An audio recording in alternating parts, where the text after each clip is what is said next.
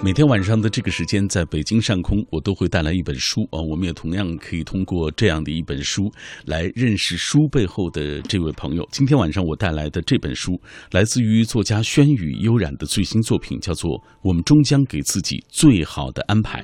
马上我们请出轩宇悠然，你好。嗯，主持人好，嗯，大家晚上好，我是轩宇悠然。嗯，轩宇悠然这个名字好拗口啊。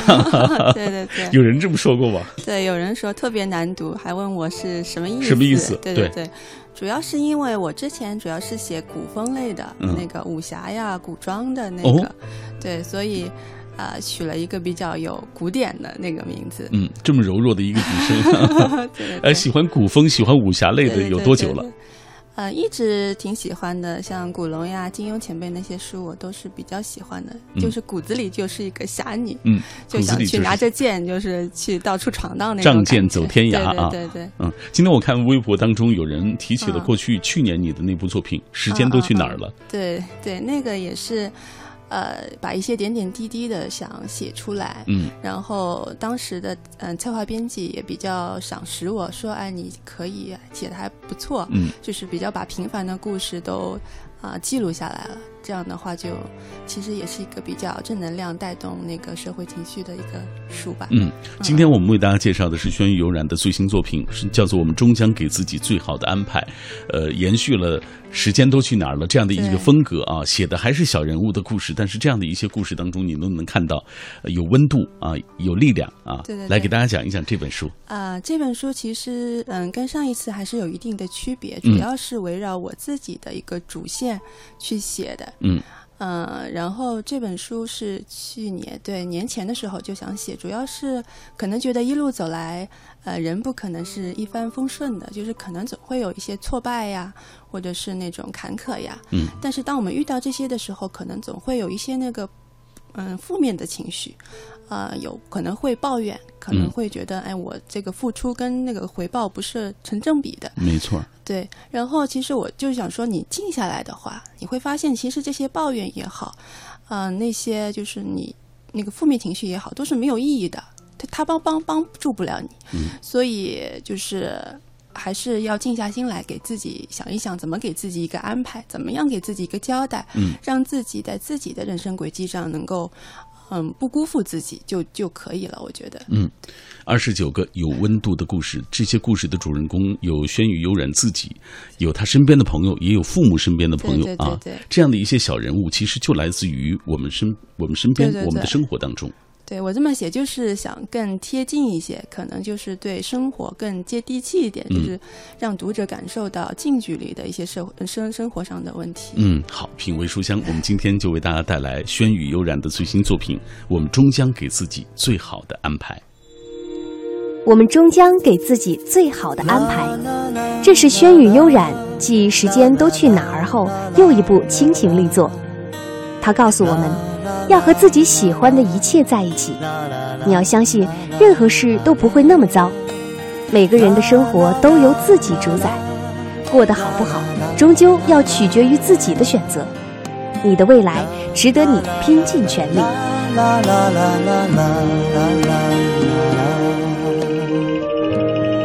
你的未来值得你拼尽全力，这是这本书当中的一个主旨啊。呃，来，我们接下来讲讲书里的故事吧。对，嗯，这书里的故事其实我看了，它和我们每一个人的这个生活都息息相关。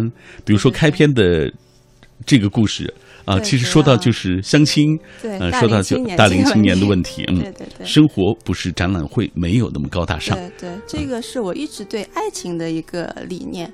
其实我们我是个人觉得，不用太去渲染爱情，说一定要多么的伟大，多么的深刻。其实生活更重要，它只是它只不过是生活的一个部分。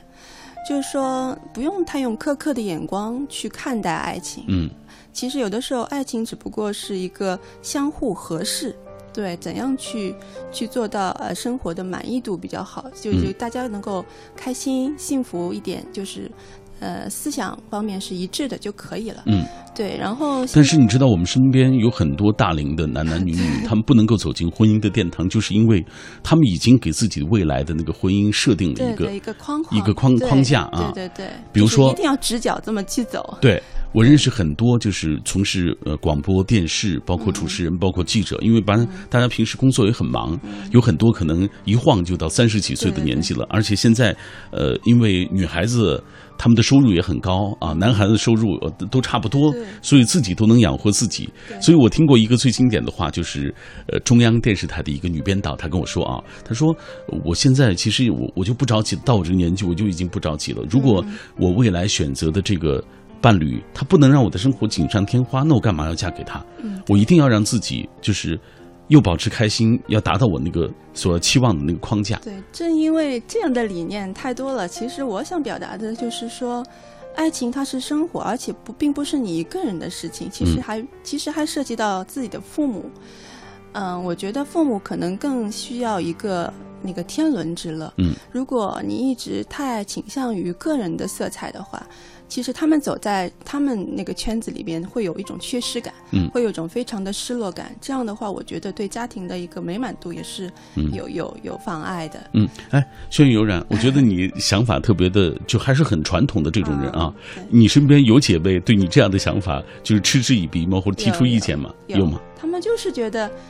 哎，你管我这么多干什么？我觉得我自己很轻松，我自己想干啥就干啥，不用不用你来管我。嗯，但是我其实书中也有提到，就是爱情可能就是很多人在追求一种水晶灯，嗯，它非常亮，非常璀璨，非常的漂亮，让人很吸引。可是人生它是一条磕磕绊绊的路，它不需要水晶灯，它需要的只不过是一盏路灯而已。对，它只要够用，够照亮你就可以了。嗯，我觉得这个还是。观念上可能我是这样认为的。嗯，嗯我们结合这个故事给大家讲一讲啊。嗯，这篇故事你写到一个你的一个朋友啊，许久未见的好友，叫他的网名叫蓦然转身啊。呃，他就是一个大龄女青年，然后你还主动说你有没有男朋友？没有话，我给你介绍一个吧。我每年都跟他说。然后你这个女朋友就说了：“哎呀，这没有，不过还是算了吧。我觉得女人没有男朋友就不行吗？”啊，我现在下班看看书、听听音乐挺好的，而且我收入又不少，是不是啊？自己一个人生活打理的也挺好的，还看看演出。嗯，他们就是活得很小清新。嗯，但是其实我觉得还是对人身上的一个缺失吧。毕竟我们都要走过啊上学、上班、结婚、生子这条路。早早晚你还是要走的，我觉得，嗯，否则的话，就是大的一个社会的环境，你会觉得有一些压力。一个是你会觉得父母对对父母也有一些亏欠，嗯，啊，你自己也会将来会有一些遗憾。对，我觉得可能就是因为爱情的话，它会延伸到婚姻啊，你会有孩子呀，嗯，你会有将来的一些生活的一个延续呀。不然的话，你就戛然而止在这儿，在在你一个人的世界里边精彩了。我觉得还是还是不是太完美的。嗯嗯，还有一些朋友，就是尤其女孩子可能容易发生这样的事情，就是他们看了太多的爱情小说，呃，就是觉得爱情如果没有自己想要那种浪漫的爱情或者完美的爱情，就不要，就索性不要。比如说这个漠然就是这样的。对对对。你说，呃，据我对漠然的了解，其实他并非不想谈婚论嫁，而是还没有遇到他所期望的那种爱情。啊，我猜，也许他是。想经历一场轰轰烈烈的爱情，可是那样的爱情不过是小说家或剧作家拿来煽情的桥段而已。但是他就当真了，对他就是比较较真，就觉得一定要找一个。自己非常非常喜欢的，或者是，所以他是宁缺毋滥型，对对，宁缺毋滥型。嗯，然后，呃，轩宇悠然作为朋友嘛，也是苦口婆心的说，说你已经三十六了，不是二十六岁，就二十六岁，你可能还能够就是有一点浪漫的想法，没关系。呃，你已经三十六岁了，应该好好的实际的想一想自己啊应该怎么办。对，我觉得他已经是一个到了成熟的一个阶段，嗯，就是大家在经历了那个工作呀、学习呀，包括。呃，人际交往呀，你对自己其实应该比较成熟，思想也比较全面。你需要包含的是你家人的感受，你朋友的感受，包括你周遭那个社会舆论的一个感受，而不是全部倾向于你个人的一个色彩。嗯，所以我觉得，一个到了这样年纪的人，你应该稳重一些，嗯，想的要全面一些，细致一些，是不是？呃，应该为父母着想一些，对，为为自己那个。生活圈的一个谈资也要去设想一些，嗯，所以我还是比较积极的建议他 早一些找到自己的。包括你也建议他去相亲，结果他相的那个四十多岁的那个做生意的那个男人呢，对对对，因为女生一般又达不到他那种浪漫的那个那个程度啊。对，因为因为女生到了这个阶段，可能只能往上找的比较多一点。那、嗯那那些可能已经经历过那种上海风云呀，或者是工作的一些历练，他可能没有这样的一个心思去浪漫对对对，去来。呃，给你送花呀什么之类的，可能嗯，呃，比如说你特别介绍了，就是他跟这个四十多岁的这个男人自己创业有公司的这个男人，对，呃其，实我觉得相过亲，挺好的。哎，对，见过面之后呢，呃，他然后你这个跟他联系，你说怎么样？他没有说什么，让他的母亲告诉你了，说那个男的四十多岁，自己创业有公司，平时比较忙，啊、和默然见过面之后，只约过默然一次，这样他觉得呢就不被重视。还有一次就是默然主动提出去看话剧，那个男人就觉得话剧很无趣，直接告诉他他不想去去啊，不喜欢看，然后就这样两个人就谈崩了，就这么简单啊，这样的原因。对，嗯，太可惜了，我觉得。你觉得太可惜了？对，太可惜了。嗯，我觉得他为对方可能设想的也少了一些。嗯，全部是站在自己的立场在想。其实这个问题现在挺普遍的。对，我也觉得是，所以我就是希望写点这个，让大家引起一些共鸣吧。对，呃，起码让大家有思考吧，就是你不要太陷入到那种浪漫的情境当中，嗯对对毕竟为自己塑造这样一个好像理想国的一个一个情境。嗯对对对，是的，毕竟现实的生活是非常平凡的，朴素的。嗯我觉得他是很朴素的。对，真的就像刷牙洗脸一样，你就是需要这么一个人在身边。嗯，所以如果你不讨厌一个人，我觉得对就可以两个人很在一起有话聊，其实就挺好的，对对对，就挺好的。其实就是爱情，我觉得最后就是你陪伴你就可以。是不是？咱们俩有点儿 太太将就了。这样电波那一端的很很时尚的一些嗯男男女女，他们就会觉得我自己的爱情，我一定要找一个心灵契合度就跟我很很高的这样的人。但是你慢慢走过去的时候，你还是觉得要契那个契合一点的，嗯，朴素一点的会更实用一些。嗯，对，花里胡哨的可能只能吸引你一段时间，嗯到最后还是要回归黑白的那个经典色调。嗯，好，品味书香，我们通过这个故事了解了轩宇悠然啊，他的笔下的这些人物，其实都是我们身边的一些人，对而且说到的一些问题，也都是我们现在社会上所面对的一些情况啊。嗯有大龄剩女的情况啊，包括男男女女都有，比较哎严重的一比较。所以你要通过这个一本，书我是想 呼吁大家快一点奋笔疾书的方式啊对 对，对希望大家能够正视，也能够就是脱离那种所谓浪漫的那种状态的是的。嗯，好，接下来我们透过一个短片来了解一下轩宇悠然。作者轩宇悠然，原名赵燕，自由撰稿人，原创音乐词作人，愿用黑色的笔墨记录一切生活赐予的感动。已出版畅销书《时间都去哪儿了》。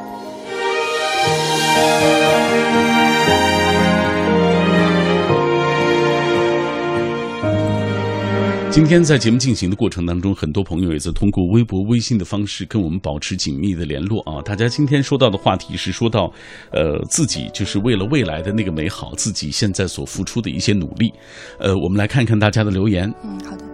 嗯，这位是梦想，他说我在坚持读书，坚持写东西，呃，坚持攒钱啊，不知道未来会怎么样，但是总相信那个词就是，呃，抱歉，公布唐娟。嗯，抱歉，因为我现在的眼睛，我觉得已经 已经出现了问题，就是这个呃，主要是我们电脑屏幕跟我们的这个距离有点远，哎，对，所以字儿我常常看不清楚。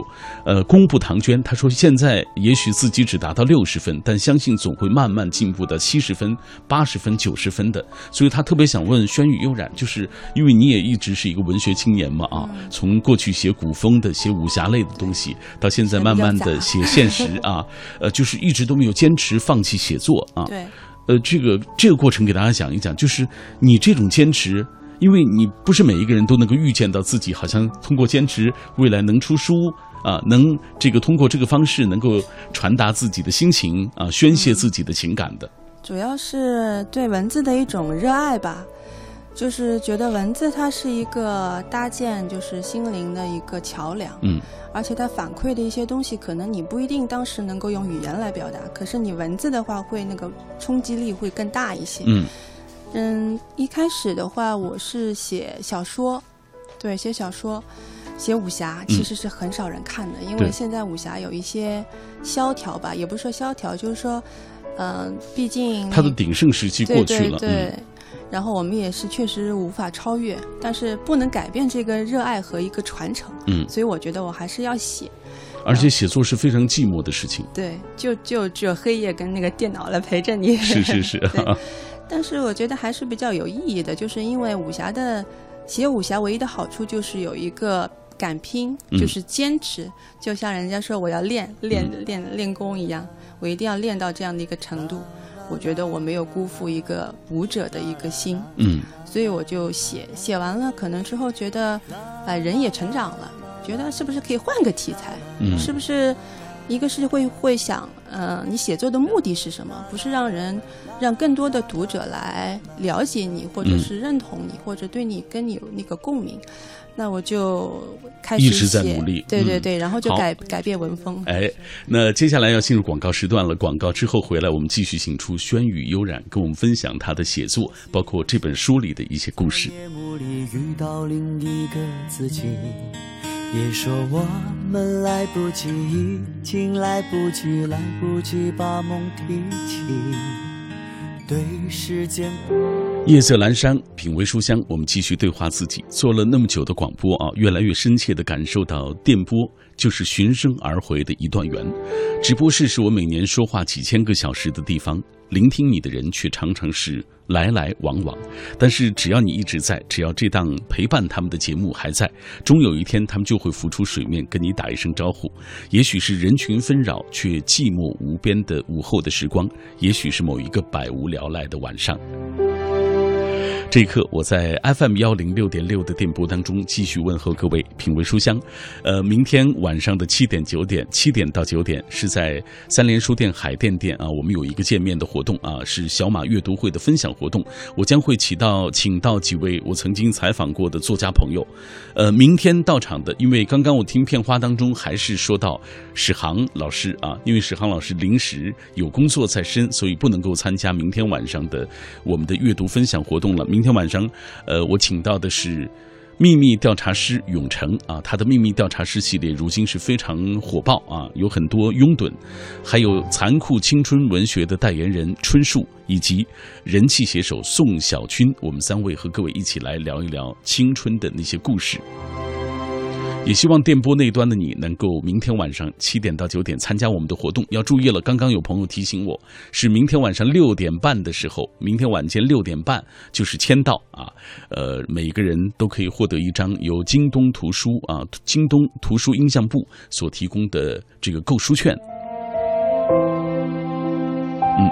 只要去参与我们活动的，都是人手一张。这里各位正在听到的是品味书香，我今天晚上带来的这本是来自于作家轩宇悠然的《我们终将给自己最好的安排》。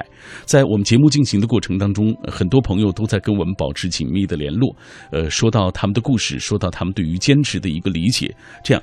悠然，接下来我们继续看一看大家的留言啊。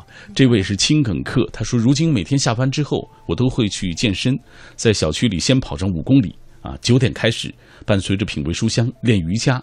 周末又每天沿着海岸线在海边跑上十公里，运动的感受很好。许多陌生人来来往往的路过，风里相识，风里别离，短暂而又美好，也更好的认识到生活的地方，生活呃变得单纯而又充实。”闲了还是继续的笔功不笔耕不辍，写写文章，安排好自己的生活。我觉得这样很满足啊。他说到海岸线，说到奔跑，其实他不是在北京，他是在青岛啊。所以他通过网络每天收听我们的节目。下面云闪阿拉丁他说好像越来越任性了，想要得到的东西就会拼命去争取。不太计较世人的眼光，同时有点避世，讨厌和不喜欢的人应酬，语言越来越尖刻，不留面子。可是有一点回不了头的感觉，因为你想要的东西，你想要的生活，不容你回头。你仍旧是那个痴人，为了梦想又一次迷失自己。其实自己本身也愿意，此梦不再醒。说的好文艺。大意是说，沉浸在自己的生活当中，自己的世界里啊。对。他觉得，只要是自己觉得是舒服的一种状态，就任性下去，好吧？我们也支持你任性啊，只要你觉得自己快乐。来，下面这段来自于记忆长歌，他说：“未来对于仍然对生活充满期许的你我来说，有着无法抗拒的诱惑。不说为伊消得人憔悴，衣带渐宽终不悔。靠拼搏筹划迎娶专属自己的未来，那是必须的。未来究竟怎么样？古来有天道酬勤的恭勉，呃劝勉，然后也有谋事于人、成事在天的无奈，有如愿以偿，也有自怨自艾。伟人与凡人皆如此。对于我而言，规划好长远，有一个目标啊，做好每一天每一件事，就会与未来更进一步。值与不值，其实问心无愧啊，没有遗憾就好。对，觉得说的真好。他这种态度其实很很需要，就是你你努力啊，努力赶赶路，不要问所谓你的那个收获到底是多少。对嗯这种耕耘啊，这种态度其实很重要。对，特别支持他。嗯，特别支持他。好，我们也为他点赞。下面这位就是他说他我想做老师啊，我就想过那种简单轻松的生活，想要简简单单的幸福。我一直在努力啊，从未改变过。好，只要大家觉得是快乐的一种状态，我都觉得挺支持啊。呃，在这本书当中，其实你写到的这些人，他们也有各自的烦恼，对，有人际上的，有职场当中的。嗯，来，我们接下来给大家讲这一段，就是你可以过自己喜欢的生活。你写到的是龙哥这个人，对对，他也是比较写实的，是我一个朋友的朋友。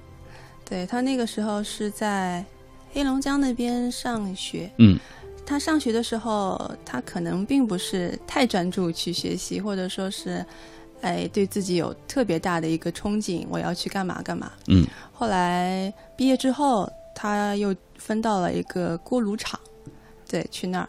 但是他那个工作上的天分还是比较不错，就是很勤奋，嗯，对，然后就很快就提升了。当当时提升了太快，就会有人嫉妒吧，或者对，然后就说：“哎，你什么都好，你不如那你别在别在国内待了，你就出去吧，你不是很有本事吗？”嗯 然后那个时候，他说：“也行啊，我就出去就出去呗。”然后他就真的就是靠自己啊，然后就办妥了那个呃出去的那个渠道，嗯嗯，去上班了。然后可是他又非常的喜欢那个热闹，他觉得还是国内比较好。亲，一个是朋友圈都在这边。啊，然后就是他又回来了，他又杀回来了，他又说啊，我就在这里开一个小公司，啊，然后又召集了一些人过来。其实他是一个人，嗯，就性格魅力比较好的一个人，嗯对，他就不是说，哎，你你排挤我，你排挤我，我就跟你怎么样，我就生气呀、或者是怎么的，他没有，他很淡定，嗯，他就是想想做什么他就去做什么，对，就是随遇而安啊，对对对没有特别的一个目反而。收获了一对群好朋友，跟嗯他一起拼呀，一起干活呀，嗯所以现在混的还还挺好的。嗯，对，就你想通过这样的故事讲一个什么样的？是道理我想告诉大家，就是说，可能目标并不是一开始太明确的，嗯啊，不也不一定说我一定要去攀金字塔。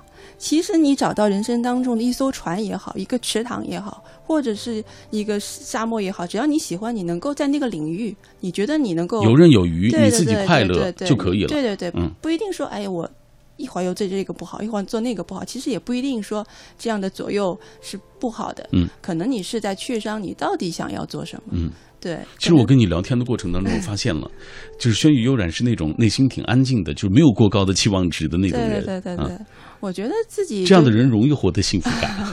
对对对对，我就觉得不用设定太高，就是你你你能找个一个池去去钓钓鱼啊，也挺好的。嗯你安放自己就可以了，安安放自己一颗心就行了，嗯不用说一定要非要要要特别有伟岸的一个目标。嗯今天在微博的微信的平台当中，我看到有朋友也说到这样一段话，他说我也喜欢写作啊，嗯我也一直在坚持写，但是现在呢也没有机会出书啊，也没有写，嗯可能没有写到那个程度，呃，但是他是遇到了更大的问题，就是说我觉得，我觉得写作养活不了我啊。所以呢，呃，他说我自己可能写的时候偶尔写，现在只能是偶尔写一写了，基本上要放弃写作这样的一个程度了。他就想问仙玉悠然，你现在这种状态，就是说你你你对自己在写作当中的这种快乐，但是你和生计相比，好像生计又更残酷一点。对，生计肯定是残酷的，嗯可是你也不可能说你放弃你的爱好。一个是说，如果你不是把你的薪水或者说你的一个经济能力放到最高位置的话，或者你生活享受对放在一个特别高的特别高的位置，那你远我觉得你做什么行业可能都是不够的，可能你年薪一百万、两百万，你还是不够。你觉得你要买豪车，嗯，你要买好好房子，你嗯远远远不够。但是你说你能够给自己温饱，能够给自己想买一些你喜欢的小东西，嗯你都能够满足的话，我觉得就就可以就可以了对，又可以坚持梦想、爱好，又能够让自己开开心心的、简简单单的活着，我觉得这就。我觉得我自己已经是够了，挺满足的一个对状态对对对对。呃，所以而且还能到到这边来，认 识认识各种各样的朋友，呃对对对，我觉得挺好的一个、嗯一个事情。所以你很很享受你现在这个对对对，我觉写得很作的状态。我觉得很开心，不一定要说你要赚多少钱为目标，嗯，我觉得是要收获一些有自己成长的，还有一些有益于你的一些朋友。嗯，对，就像那个小马哥，我觉得是一个非常好的一个一个大哥哥的形象。好吧，你太会说话了。好，品味书香，我们这里正在进行的，呃，是今天晚上的《轩宇柔软》的这本书，我们终将给自己最好的安排。其实，《轩宇柔软》呃，这个他想通过这本书所表达的，一个是坚持你所喜欢的事情啊，然后努力下去。对第二就是你也不不需要给自己设定太太高的一个压力和对对目标，对啊，让自己喘不过气来，对对对啊，让自己呃，就如果达不到的话，可能内心失落会那么大啊。其实你没必要这样。这样，以下我们继续透过一个短片来了解《轩宇悠然》的这本书。在那奋起的路上，你不曾留下向后转的脚印，只因前方有太多的美好值得你拼尽全力。苦过，累过，心酸过，所有的考验都是为了让生活如你所愿。你要明白，我们终将给自己最好的安排。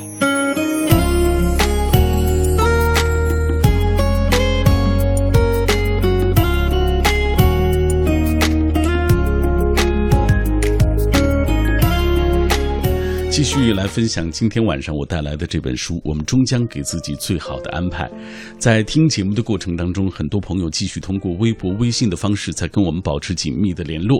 小小的粉红兔子他说：“去年我的身体一直不好啊，病痛让我意识到锻炼的这种重要性。于是从今年四月一号开始，晚上我一边听文艺之声，一边就跑步。”呃，如今到现在坚持一百天了，既收获了知识，又锻炼了身体，这是一天当中最惬意的时光啊！要感谢你们的电波。其实对于我们来说，这何尝不是我们工作的这这种肯定啊？你知道我们的这种价值感，其实就是来自于电波那端的朋友的认可对对啊，这是我们 就是读者的这种 认可了。嗯，好，呃，接下来我们为了让大家更多的读者了解到轩宇悠然的作品，我们继续来分享你书里的故事啊。说到职场。呃，说到这个我们这个工作的圈子，因为职场确实是我们每天对，都要面对的一个环境。要面对的一个环境，而且除了你睡觉之外，我想最长时间待的地方都在都在单位里职呃嗯单位里啊。这个傅杰的故事就是发生在职场当中。对对对，那个时候我还在上班。嗯，对，然后他是新来的。嗯，对，然后他就是因为可能觉得上海他不太熟悉，他是考到上海来的，然后嗯刚刚踏入上海。其实很不容易，对对，就是其实能够挺不容易，考大对，学挺厉害的，啊我觉得挺厉害的。对，嗯，因为上海考过来的话，他分数分界分界线比较高，就是外地考入上海的，对对对，其实是非非不容易的。常非常难的。嗯然后他又进入进来之后，然后对对他的一个难题就是上海话听不懂。嗯 我觉得这是外来人口到上海是最大的一个问题。对对，不像北京我们讲的都是普通话。嗯然然后他就是有一种。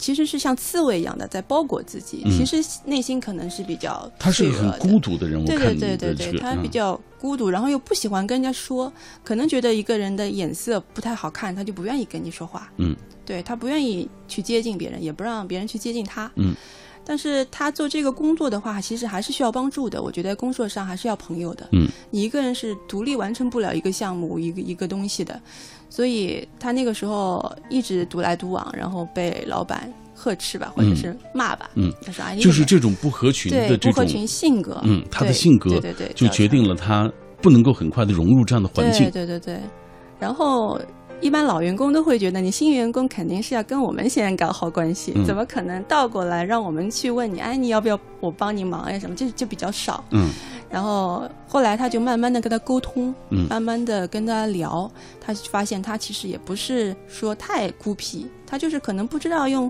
什么样样的一个方式式跟你、嗯跟你更好的交流对对对，亲和力差了一点，嗯但是后来的话，他还是改变了自己。对他改变了自己，经过一一些事情、一些挫败吧，然后又得到了朋友的一些帮助。其实工工作上的伙伴，他其实看到你也不是那么冷血的，嗯，他觉得你真的是很勤奋的话，他还是喜欢帮你一把的。人都是将心比心的，对对对嗯所以他后来就得到了一些朋友的支持呀，和领导的谅解，他还是把那个业绩做得比较不错。嗯，我觉得这个故事啊，特别适合现在，因为毕业季嘛，很多年轻人刚刚踏入社会，成为职场新鲜人。对，呃，这样的职场新鲜人该怎么融入社会、融入职场的环境，和你周围的同事搞好关系，这对个非常重要人。脉就很重要。嗯你是什么样的一个人？就是你在职场当中，哎呦，我我可能比较百搭吧，啊我就觉得我就是比较百搭的。就你的性格很好。对对对，什么都能聊，呃，都能聊一点，嗯就是这样，就是没有说特别排排除呀，你这个人我不喜欢呀，这个人我一看就不太顺眼，我不想跟你聊，这个没有这样的情绪。嗯，对，大家都是朋友，就坐在一起就能说说话就行。没错。呃，后来我看到这个，随着他慢慢的融入这个圈子以后变好了，其实傅杰就很快的和周围的同事能够搞好对对对关系了。对，这篇跟后面那个有一个讲到导游的有点类似，嗯那个也是的。他是从那啊，我们那个时候是去香格里拉还是什么去玩他是导游，他就是一开始就被投诉，一直被投诉，嗯。他就是僵着一个苦瓜脸就对着那个游客，那我们游客是很开心的去玩的，嗯。那就非常的不舒服，你知道吧？很不爽，要去投诉他。呃。然后他接了几次投诉之后，有了反省，嗯，觉得可能不应该这样很死板的教条主义的去这么游览。嗯然后他开始会关心老人呀，关心老人家，帮他去提些东西啊，然后就广受好评。之后也是改变了自己的一个导游的风格和一个人、那个性格。就我们要对对，要明白这个世界当中，就说漫漫漫长的人生路不是你一个人走的，对对对因为你要你是一个社会人，你要和周遭的人就是发生关系，你们一起走这样的路才是非常嗯开心对吧才开心。所以找个朋友也好，找个伴侣也好，一起分享或承担路上所遭遇的一切，对对对这是非常重要的。对有朋友相伴，你的路肯定会好走一些。对对对。好，继续透过一个短片来了解他。今晚分享作家轩宇悠然的全新励志集《我们终将给自己最好的安排》。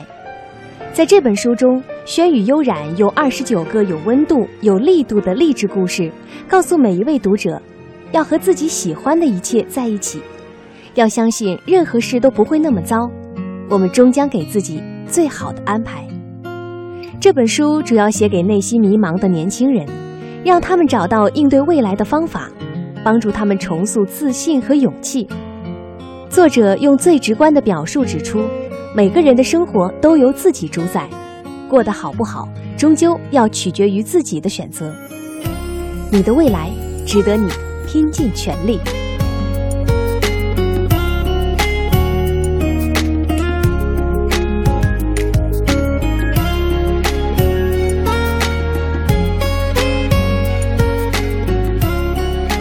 你的未来值得你拼尽全力啊！这是这本书所要呈现给我们的内容啊。刚刚我们分享了几个有关于职场方面的故事啊，呃，包括还有大龄青年的这样的一些故事。这本书当中还写到了很多，呃，咱们讲一个爱情故事吧，就是你父母的朋友，哦，对，他那个其实就是差一点就是分手了，离婚了。就是哎，对，差一点就离婚了。其实主要是因为一个不谅解，他不过发生那件事情也是比较突然的，嗯，就是他那个公公突然就突发那个，其实像那个心脏病一样的这个，然后他们家里面人就是很着急，然后他他正好这个媳妇儿呢，她是一个护士，嗯，就是说对他们家来说，她是唯一的一个医护人员。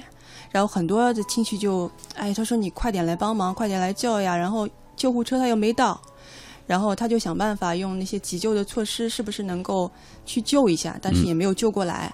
然后这个时候就产生了一些误会，就是说你可能就是你没有尽全力呀，或者你是不是处置不当呀，嗯然后让那个他的先生非常的误会产生了误会，产生误会，让婆婆觉得你是不是嗯手法上有问题啊？嗯。对，然后就一直冷战，一直甚至于就是离婚，就马上很坚决的态度，嗯，我我不想要你了，你你把我爸害死了，就是这样的一个、一个框就陷进去了。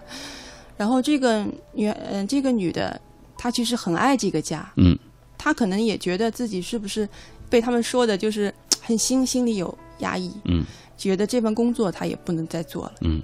然后她就她就辞职了。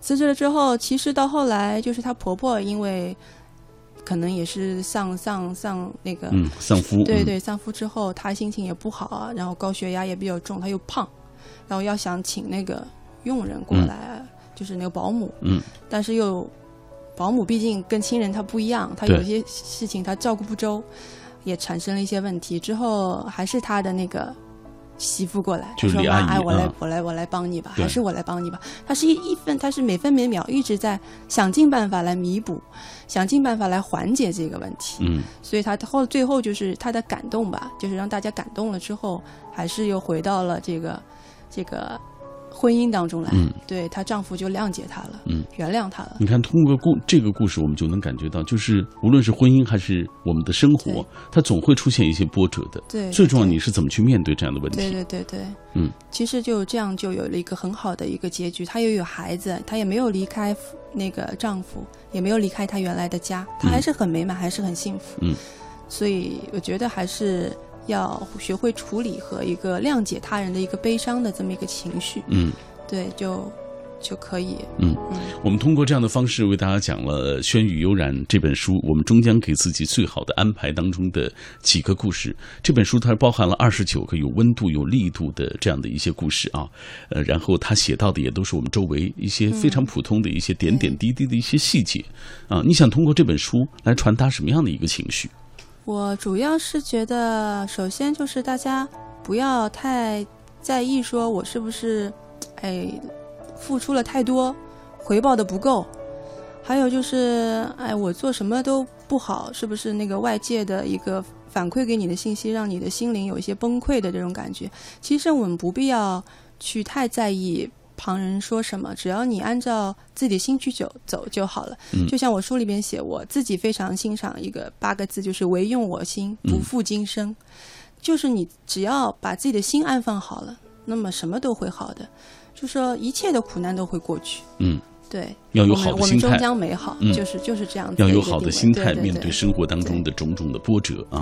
好，品味书香，这是我们今天为大家带来的这本书，来自于上海的轩宇悠然的作品。我们终将给自己最好的安排。明天晚上的七点到九点，三联书店海淀店小马将会在那里做一场节目啊，做一场活动。希望我们在那里能够见面，彼此来聊一聊。OK，我们明晚三联书店海淀店再见吧。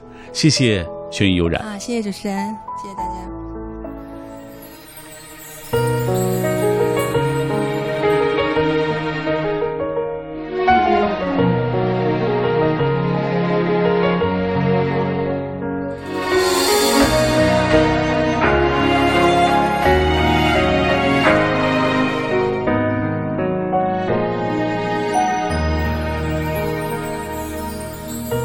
风吹雨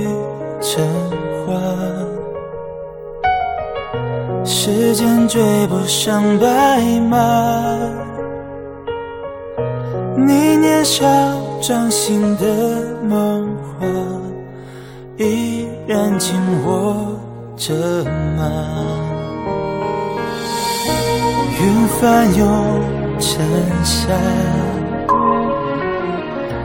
眼泪被岁月蒸发，这条路上的你我他，有谁迷路了吗？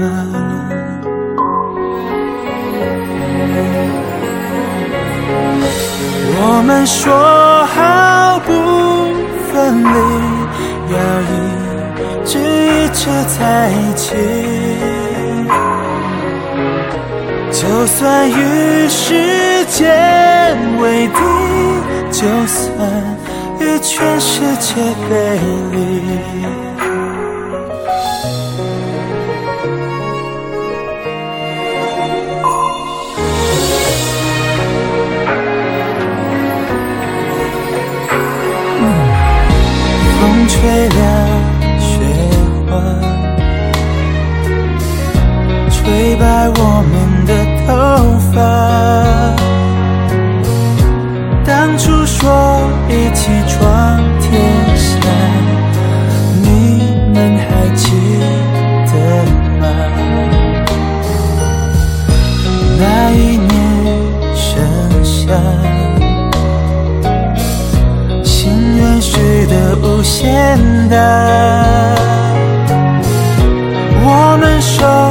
我们手也成。